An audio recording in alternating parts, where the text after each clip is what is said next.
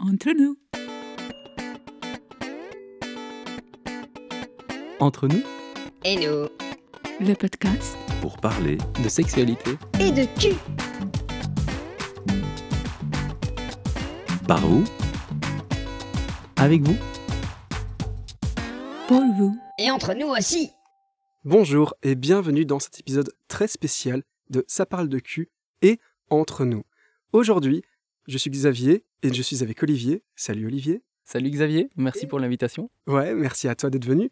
Et nous avons décidé de faire un podcast à quatre mains, ou plutôt dirais-je à deux voix, pour parler d'un sujet très spécial. Parce que Olivier et moi, on se connaît bien depuis quelque temps et on fait tous les deux un podcast qui parle de sexualité. Et Olivier est un sexologue qui organise des ateliers sur la sexualité sur des thèmes très variés. Pas vrai? Exactement. Tu organises notamment des spectacles, tu organises des sessions d'information, tu organises des ateliers pratiques. Et ces ateliers sont ouverts à tous et à toutes. Et je précise ici vraiment à tous, parce que la problématique dont nous allons parler aujourd'hui, c'est le fait que dans ces ateliers, c'est principalement des femmes qui viennent, en fait. D'après ce que tu m'as dit, Olivier, tu as 70 à 80% de femmes qui viennent et tu as le sentiment que les hommes ne sont pas très investis dans la découverte de leur sexualité. Exactement. J'ai fait ce constat après plus de trois ans d'activité, que se rendre compte que dans toutes les activités que tu as mentionnées, les conférences, il y a toujours une majorité de femmes. Il y a rarement, je- j'ai même pas un seul souvenir où il y avait plus d'hommes que de femmes, à part les cercles d'hommes évidemment, parce qu'ils sont dédiés aux hommes. Et ça me questionne en fait. Et je me suis dit, bon, ok, il y a quelque chose à apprendre, à découvrir. Et euh, cette question t'a aussi plu. Alors on s'est Bah dit, ouais. allez, associons-nous, réfléchissons, et lucubrons ensemble et offrons un, un podcast euh, qui me paraît super pertinent à l'heure actuelle. Et c'est pour ça qu'on a décidé de partir à l'aventure. On a pris un micro et on est descendu dans la rue pour demander la question, pour poser cette question essentielle aux hommes. Pourquoi vous, vous ne vous rendez pas dans ce genre d'atelier? Qu'est-ce qui vous intéresserait? Qu'est-ce qu'il vous faudrait pour que vous ayez envie d'y aller? Et donc, bienvenue dans le septième épisode du podcast Ça parle de cul. Et dans le 35e épisode de Entre nous. Avant de rentrer dans le cœur du sujet, Xavier, Ouais. est-ce que tu pourrais me partager, moi ça me tient à cœur, quelle est ton intention qui t'anime en ayant collaboré et fait ce micro-trottoir et d'avoir euh, creusé cette thématique Alors moi, mon intention, c'est euh, d'aller au cœur de- des raisons qui font que ben, les mecs euh, ne mettent pas beaucoup les pieds dans ce genre d'événement. Parce que moi-même, j'ai été notamment à des ateliers, par exemple, de tantra dans ma vie, j'ai déjà été à des ateliers qui parlent de la sexualité des hommes, et je reconnais que, effectivement, je trouve aussi que les hommes ont tendance à être beaucoup moins investis sur la question de d'améliorer, de découvrir, de s'éduquer à sa propre sexualité. Et euh, j'ai vraiment envie donc euh, d'avoir l'avis des hommes que l'on a interviewés, certaines femmes aussi, pour pouvoir comprendre et essayer de solutionner ça. Parce que moi, personnellement, je crois en l'existence d'une sexualité épanouie où hommes comme femmes peuvent s'y intéresser, peuvent la développer, et c'est quelque chose que j'ai envie de pousser. Pousser comme ça, point, point. Merci. Et toi, quelle est ton intention? Alors moi, mon intention, c'est vraiment d'aller à la rencontre des hommes et davantage les comprendre dans leur réalité, parce qu'effectivement, moi, c'est mon métier, j'en parle partout, tout le temps, et ça m'anime, ça me motive, ça me procure beaucoup de joie et euh, aussi de grande satisfaction, en fait, de voir l'évolution. Et un peu à l'image du micro-trottoir, c'est ou la création de ce podcast qui est accessible à tout le monde et partout, c'est d'aller à votre rencontre. Parce que ce qui m'intéresse, c'est davantage ce que vous pensez, ce que vous avez envie de nous partager. Et dites-le nous d'ailleurs, euh, on le dira certainement plusieurs fois dans le podcast. Faites-nous part en fait de vos opinions, que vous soyez homme, femme ou peu importe votre genre, vos préférences sexuelles. Pourquoi vous pensez qu'il y a moins d'hommes qui s'inscrivent encore à l'heure actuelle aux, activités euh, sexo? Et ensuite, ce qui m'anime, c'est aussi euh, de contribuer à créer des relations plus belles entre hommes, entre hommes, entre eux et entre hommes et femmes. Et je pense que pour ça, il faut grandir ensemble. Et euh, fondamentalement, j'ai l'impression que je suis davantage en dialogue avec les femmes aujourd'hui qu'avec les hommes. Et je dis, mais il manque quand même là, une partie du public là pour qu'on grandisse ensemble. Bah ouais, où sont les hommes?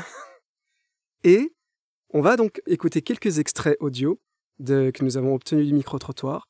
Moi, ce que j'aimerais beaucoup, c'est que les gens qui nous écoutent, hommes, femmes, ben, vous nous partagiez aussi quel est votre avis sur la question, que vous rebondissiez sur certains de ces extraits, que nous allons également nous-mêmes rebondir aujourd'hui après les avoir écoutés. Et les premières choses dont on va parler, c'est pourquoi est-ce que, d'après les gens qu'on a interviewés, est-ce que les hommes ne s'intéressent pas? Qu'est-ce qui fait qu'ils n'ont pas envie? Perso, moi, je me dis déjà qu'il y a l'ego masculin qui prime surtout, et donc, juste par fierté, ils ont peur d'aller euh, voir le sexologue parce qu'ils se disent que c'est allez c'est con hein, c'est vraiment une question d'ego. Au lieu de se dire je vais justement apprendre encore plus sur euh, sur les relations entre les hommes et les femmes etc ben ils préfèrent garder leur ego euh, vraiment animal d'homme et non moi je sais faire moi je sais faire etc Les hommes sont plus timides, plus timides, plus, comment on va dire, euh, honte. Il y en a de honte devant le public. Euh, mais je vais, rejoindre un peu mon copain qui disait j'ai l'impression que c'est un sujet en fait simplement qui intéresse un peu moins les hommes parce qu'ils sont très concentrés sur euh, c'est un peu le cliché aussi sur leur propre plaisir et ils se posent pas beaucoup plus de questions que ça ça marche ça marche et je vois pas pourquoi j'irais plus loin que ça Je sais pas, est-ce que est-ce que c'est un manque de confiance peut-être? Je sais pas, est-ce qu'on a confiance, que ce soit envers autrui ou envers soi-même en fait, c'est c'est le fait de est-ce que j'ai envie de me est-ce que j'ai envie de confier euh, mes problèmes moi d'homme parce que je suis je suis censé les régler moi-même tout seul? Euh, j'avoue, je sais pas. Je dirais que c'est, ça doit être euh, un facteur culturel ou sociologique, j'imagine. Je sais pas tellement, mais je pense que ça doit être euh, ces raisons-là. Peut-être que les gens, les gens ont peut-être euh, moins la, moins envie d'en parler, j'imagine. Je sais pas. Ils aiment pas se casser la tête, tu, tu- tu vois. Ça a rien de... Les femmes, ils aiment bien le détail, les casse-couilles, tu vois. ce que je veux dire Voilà pourquoi il n'y a pas les hommes. ce complexe de ils n'ont pas envie de se remettre en question en parlant de sujets comme ça, tu vois. Euh, Je crois que c'est ça aussi qui fait en sorte que en tant qu'homme, on se met pas sur le devant de cette scène-là. On préfère rester un peu en arrière et dire voilà, c'est un, un- un thème de, de femme, euh, parler de ce genre de délire. Euh, Moi, je sais ce que je fais. Un- je suis un homme, je connais encore mon corps et compagnie.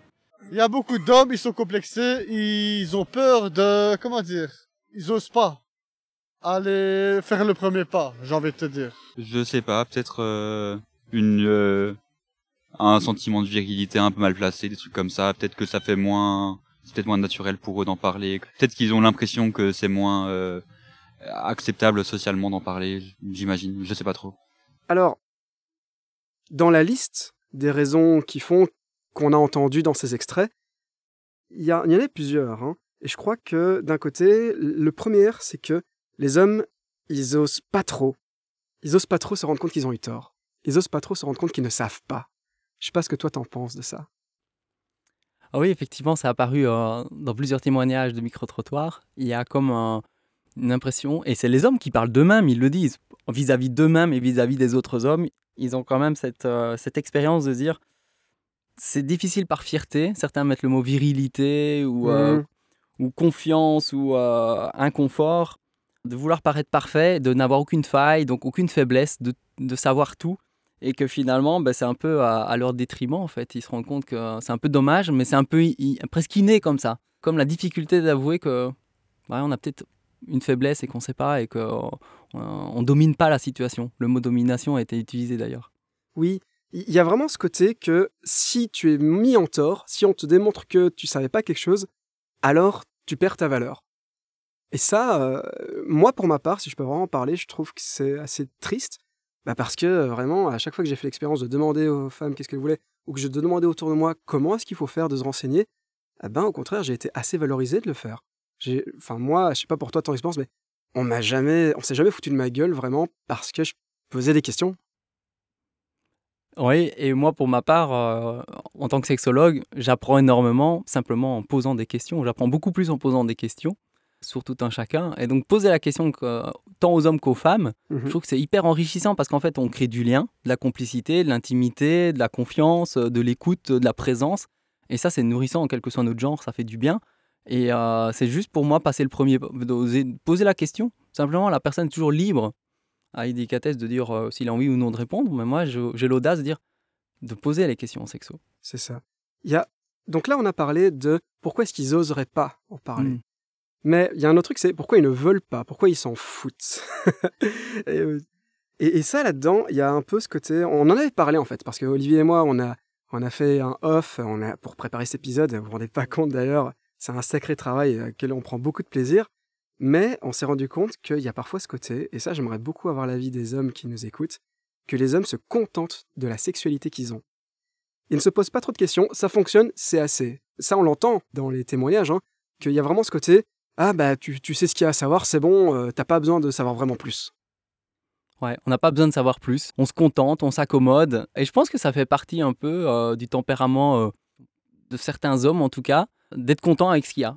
Et de se dire, bah, on va pas chercher à plus, on est déjà heureux comme ça. Limite, j'ai juste une bière au soleil, je suis content.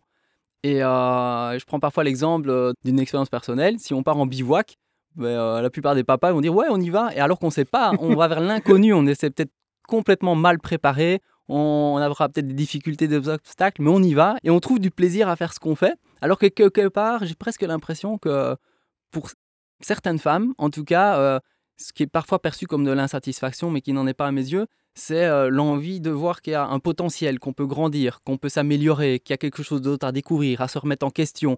Et c'est de re-questionner pour grandir ensemble et créer du lien plutôt que de stagner, de se contenter de ce qui est, et donc quelque part un peu bousculer la relation. Et c'est peut-être des tendances générales hein, qui sont peut-être pas vraies pour tout le monde, mais en tout cas, je trouve qu'il y a ce côté, euh, cette dynamique de dire bah c'est bien, pourquoi j'irai plus loin en fait? C'est ça. Il y a vraiment ce côté, bah j'ai assez, euh, moi, j'ai pas besoin. Et il y a un autre truc à ce niveau-là qui est en mode euh, bah, j'ai assez, j'ai pas besoin. C'est euh, on s'en est rendu compte, ça. Ils l'ont pas dit très clairement. Enfin, si, en fait, il y en a qui l'ont dit. C'est ce côté indépendance. Tu découvres par toi-même, tu le fais à la mano mano. Tu le fais avec l'expérience. Et moi, j'avoue, je me, si je dois vraiment partager un peu, raconter mon, mon éducation sexuelle, moi, ça a été deux heures de biologie en secondaire, en mode ceci est un pénis, ceci est un vagin, ceci sont des spermatozoïdes, ceci est un ovule, fusion, ça fait un bébé. Et euh, finalement, euh, tout le reste, j'ai dû le faire par moi-même. Alors, moi, je suis, belge, j'ai étudié à l'Université Libre de Bruxelles, à l'ULB. Et je me dis que j'ai eu beaucoup de chance parce qu'il y avait des ateliers d'éducation sexuelle. Il y avait, je me souviens vraiment d'ailleurs, c'était super chouette. Il y avait tout un atelier pour la journée euh, de prévention contre le sida où tu avais genre des de Michet qui étaient collés sur les tables et tu devais essayer de mettre une capote dessus. Alors le faire avec des lunettes qui font que tu es complètement bourré, pété. C'est là que tu te rends compte que coucher quand t'es bourré, en fait, euh, c'est pas extraordinaire parce que tu te trompes, enfin, tu mets la capote très mal, très facilement. Mais en fait, et ça, c'est une initiative séparée. Ce que je veux dire par là, c'est que euh, beaucoup d'hommes se retrouvent à euh, découvrir, à s'éduquer sur la sexualité uniquement via le porno. Quasiment. Tu vois, c'est ça, on l'entend très souvent et, et on l'entendra dans les témoignages plus tard, qu'il y a vraiment ce côté c'est avec le porno que je fais mon éducation. Et moi, et, soit le porno, soit avec mes relations. Et euh, ce que je vis dans mes relations suffit à faire mon éducation. Et euh, je suis seul face à ça. C'est, je sais pas ce que toi t'en penses, mais ce côté très euh, l'homme solitaire. Ouais.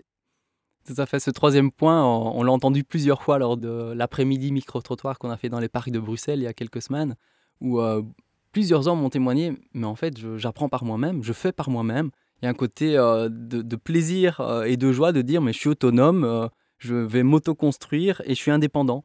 Et quelque part, je me dis c'est quand même étonnant parce que c'est pas du tout incompatible avec le fait de s'informer, mmh. de réfléchir ensemble, d'enrichir notre univers, de se conseiller, de se donner des outils.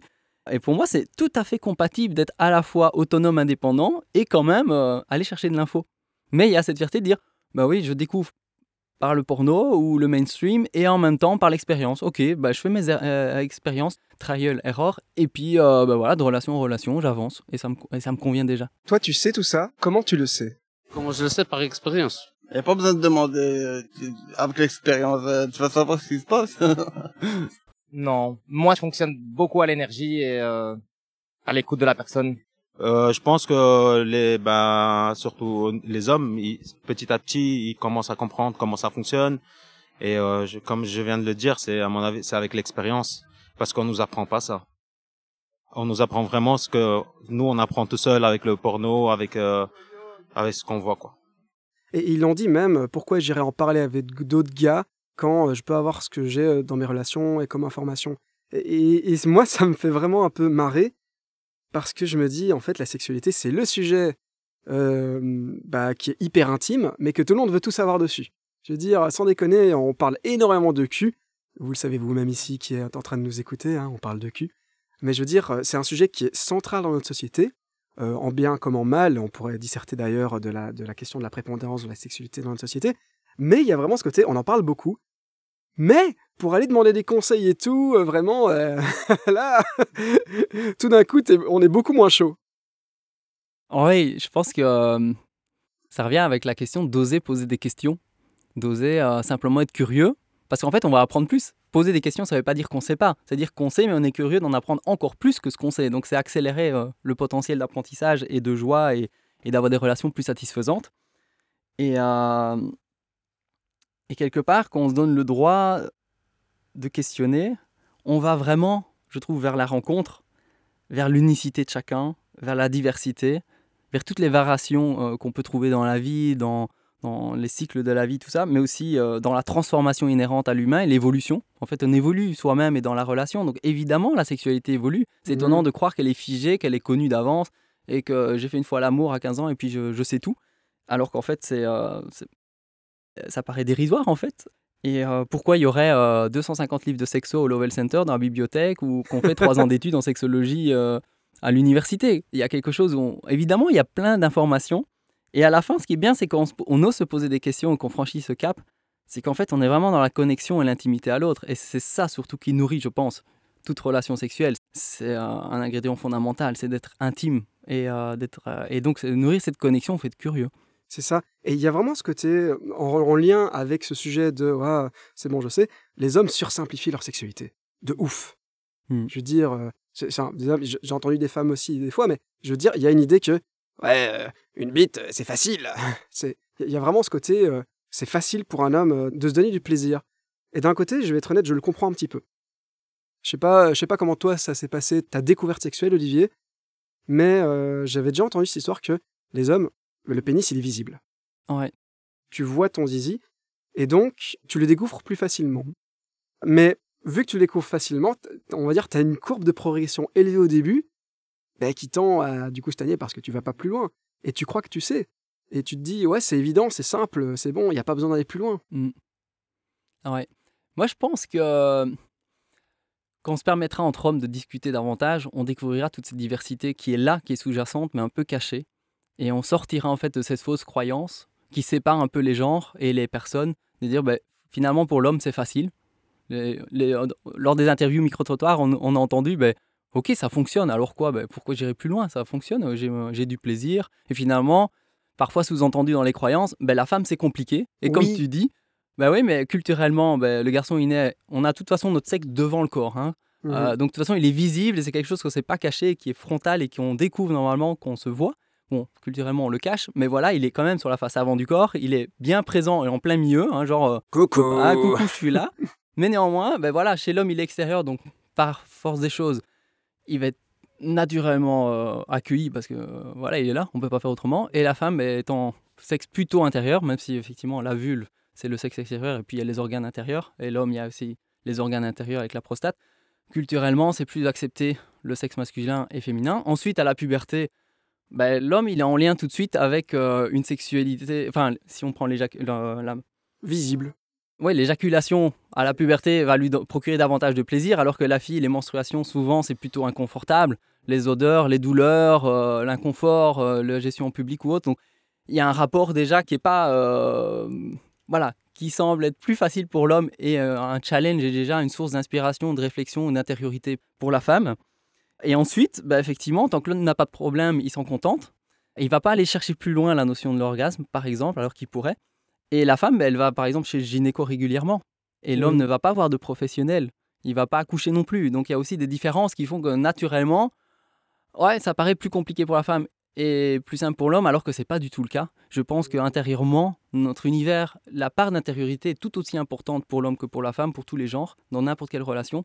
Elle est fondamentale et primordiale, celle qui va tout réguler, tout moduler quelque part. Et là, on est totalement à, égalité en fait. Il faut oser aller chercher ce qui se passe.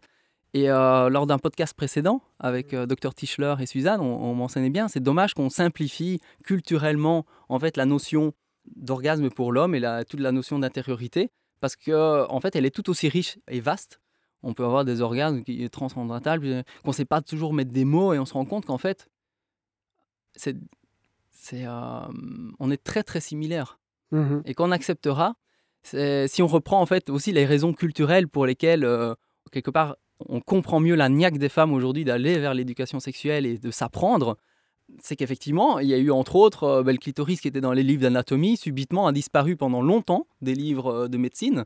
Pour refaire son entrée en force. Pour refaire heureusement son entrée en force, regarde des gens courageux et pionniers, et chacun collectivement amplifie ça et c'est génial. Mais quelque part, c'est toute la société a été amputée en fait de la présence du clitoris. On a tous été pénalisés, on est tous, euh, on, traîne en fait les casseroles de ça. C'est un peu dommage parce que ça a privé tant l'homme que la femme de pouvoir se relier, d'être en lien, d'être à égalité, de se comprendre, d'être en sensibilité. Et ça, ça fait partie aussi du fait qu'on croit, enfin, on a un peu complexifié la femme et euh, simplifié l'homme. C'est ça. Et par rapport à ce que tu parlais du fait que les femmes ont la niaque, moi j'ai envie de rebondir avec euh, un- une raison qui, moi, je crois existe, qui fait que les hommes s'y intéressent moins. Enfin, tu m'as expliqué que tu étais, tu es sexologue, tu as fait ta formation à l'ULB, et c'est un milieu, euh, c'est pareil. Vous étiez deux mecs dans un auditoire de 100 femmes. Non, non, non. euh, Il n'y avait pas autant d'étudiants, mais il y avait effectivement deux, deux hommes. Euh, ça évolue au cours des années. Mais il y avait deux hommes à la fin du cursus pour, euh, pour euh, 10 femmes ou 11 femmes. Donc effectivement, il y a... Ok, donc Et en mais- c'était la même chose. En fait, il y, avait deux hommes pour euh, environ euh, 10 femmes. Voilà. Donc, euh, Mais il y a vraiment ce côté, euh, tout, tout le, même le milieu professionnel, en fait, de l'éducation à la sexualité en général, et surtout, euh, ben, euh, enfin, c'est surtout la présence des femmes qui est là-dedans. Je ne sais pas si je pourrais dire tenue, parce que, voilà, mais il y a vraiment le côté, euh, c'est surtout les femmes qui sont leaders dans ce domaine-là. Et je crois qu'on est obligé quand même d'en parler du fait qu'il y a l'avènement du féminisme avec notamment les luttes sociales, la sexualité est devenue un moyen d'émancipation de la femme dans l'histoire du féminisme. Euh, Il y, a- vraiment ce côté, euh, voilà, la liberté, ou plutôt devrais-je dire la libération de la sexualité, euh, a fait partie de tout ce mouvement. Et naturellement, bah, je crois que mécaniquement, les hommes, ils ne s'y intéressent pas trop, oui, ils ne se mêlent pas.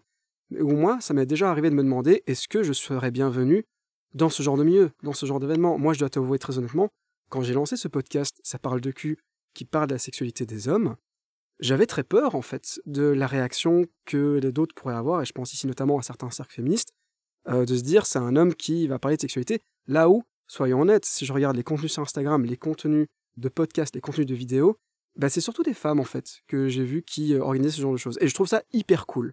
Mais j'avoue que je me suis demandé, tiens, est-ce que euh, on va me bâcher parce que je suis un homme? Jusqu'à présent, on ne l'a pas fait, donc j'en suis très heureux.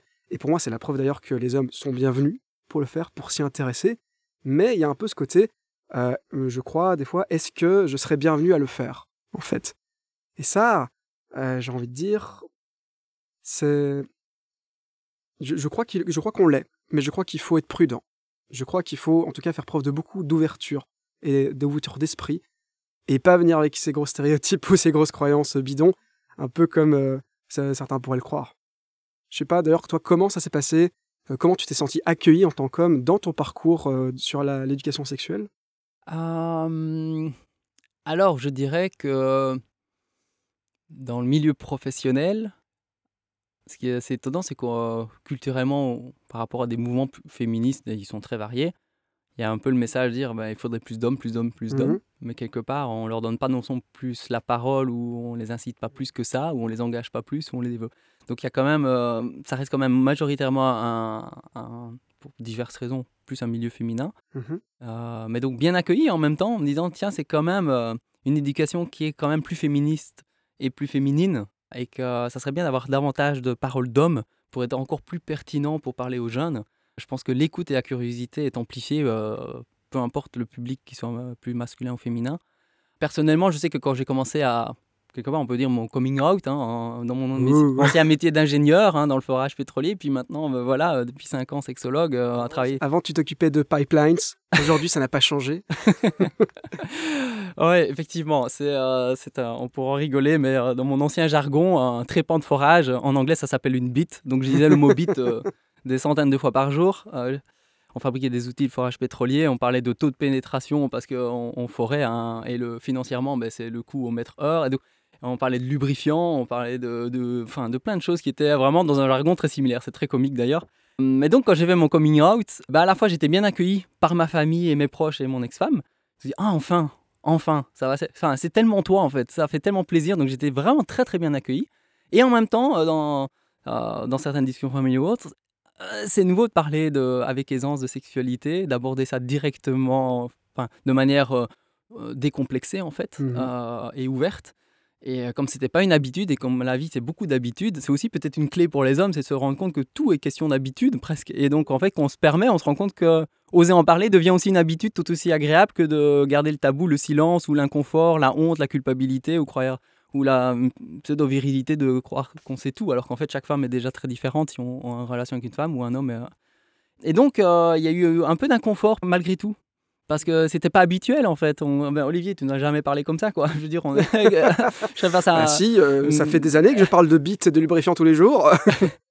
Exactement. Donc en fait, euh, ben voilà, ça a été euh, progressif et dans mon métier, beaucoup de, de joie et d'encouragement en fait, vraiment, hmm. de toutes parts, que ce soit homme ou femme, professionnel ou privé. Il y a beaucoup d'encouragement en, en, me disant, tiens, c'est tellement pertinent et il y a des choses à faire, il y a tellement de choses à créer. Euh, plutôt que de considérer une sexologie plutôt euh, de consultation ou privée ou en binôme, dire il y a une place collective à prendre euh, qui, est, qui est importante. Maintenant, est-ce que nous les hommes, on n'en aurait pas besoin? Si, si, si, on en a vachement besoin parce que notre sexualité, elle est déglinguée aussi. Quand on voit maintenant les contenus sur que ce soit Instagram, Facebook, peu importe, c'est il y a une hyper sexualisation du corps de la femme et tout. Et en fait, c'est tout est faussé. Et on on nous met, on nous présente la femme ou même l'homme hein, comme un objet en fait. Et les jeunes voient ça à longueur de journée. Donc même si mon ami, par exemple, a un discours euh, avec les plus jeunes, ben 30 minutes plus tard, ils seront sur leur portable en train de surfer sur Instagram. Ils vont voir des gros culs, des gros seins, etc. Et ça y est, c'est, ils vont re-rentrer dans la matrice et euh, c'est ça qui est compliqué. Bah, du coup, il y a des hommes, on peut pas leur dire que c'est pas bien parce que si on leur dit que c'est pas bien, ils vont se renfermer. Ils préfèrent dire qu'ils savent comment faire plutôt qu'aller se renseigner ailleurs parce que s'ils vont se renseigner, ils vont penser que les autres personnes vont, penser d'eux qu'ils savent pas faire les choses comme il faut, ils auront honte ou des choses comme ça. Du coup, c'est un peu immature de leur part de penser qu'ils ont pas à apprendre. Voilà, c'est ça. Je pense que la peur de la communication vient du fait qu'on a toujours peur que l'autre nous juge. Alors qu'au fond, si on est bien avec quelqu'un, il n'y a pas de raison que la personne nous juge. Donc je pense que ouais, beaucoup d'écoute et de compréhension. Et que peut-être que moi aussi, bah, je ressens certaines difficultés qui vont pas et dont j'aurais envie de partager je vois les autres qui font beaucoup Amen. oui, c'est la parole divine. Non, non, mais moi, je, moi, je prends note. Et donc, moi, j'invite tout un chacun à, à, oser se décomplexer, en fait. Moi aussi, je rêve, comme toi, Xavier, mmh. d'avoir davantage de dialogue entre hommes, davantage de dialogue intime et vrai et profond, qui parle aussi de sexualité, de pratique, de désir, de relation, de ce qui va, de ce qui va pas. Et pas essayer de faire, enfin, voilà, de pas faire croire que nécessairement que tout va bien, alors qu'en fait, on se doute bien je pense que voilà, c'est une question aux auditeurs, aux éditrices. Hmm. Posez-vous la question qui est-ce que vous êtes vous-même pleinement satisfait de votre sexualité et de vos relations sexuelles aujourd'hui? Mhm. Et est-ce que vous voyez beaucoup de couples autour de vous qui sont intimement et vraiment, authentiquement, pleinement épanouis dans leur sexualité? Mhm. Et je pense que là, on sent tout de suite euh, tout le chemin qu'on peut faire ensemble, main dans la main. Et euh, ça m'amène en fait aussi euh, à la question que j'aime poser d'habitude en début de podcast, qui est la question de l'intention. Mhm. Ah, je vais y répondre si ça te va et après vas-y, je te donne la parole. Ah, pour moi, l'intention en enregistrant ce podcast, c'était d'aller à la rencontre des hommes, d'aller à la rencontre des gens. Et euh, un peu comme le micro-trottoir et le podcast, c'est de découvrir ensemble et de œuvrer. Je suis animé par l'envie de créer des relations plus belles entre les personnes, entre hommes et hommes, entre femmes et hommes. Et quelque part, le discours n'est pas du tout de dire bah, les femmes c'est mieux, et elles, ont déjà pris de l'avance et elles s'informent, et puis les hommes ils font rien, ils sont paresseux aussi ou là. Non, c'est vraiment de comprendre, d'être ouvert, parce que les hommes sont géniaux. Moi j'ai enfin, je, dans vous êtes géniaux les mecs. Vous êtes géniaux vraiment, et j'adore toutes les qualités euh, très diverses du masculin qui quelque part donne une dynamique dans la société qui est très belle. Et beaucoup de femmes me témoignent que je connaisse, qui disent mais on aime les hommes pour ce qu'ils sont. Mhm. On aime leur côté fun, léger, euh, on se prend pas la tête, on est plus stable, on est. Mais en même temps, et si on allait davantage oser euh, s'informer? Parce que là, vraiment, on voit que la dynamique, elle n'est pas encore ouverte. Culturellement, c'est encore un, tabou pour les hommes de dire je sais pas. Je Et ça, c'est quelque chose qu'on va aborder dans le prochain épisode parce que on a assez de matériel avec tout ça pour faire un deuxième épisode qui va parler de qu'est-ce que l'on peut faire pour ouvrir, on va dire, l'esprit des hommes à ça. Qu'est-ce que l'on peut faire pour arriver dans une société où hommes et femmes ont la même démarche vis à -vis de leur éducation sexuelle? Et ça, pour ça, eh ben, on vous donne rendez-vous dans le prochain épisode. À bientôt. À très bientôt. Entre nous. Entre nous. Et nous. Le podcast. Pour parler de sexualité. Et de cul. Par vous Avec vous Pour vous. Et entre nous aussi.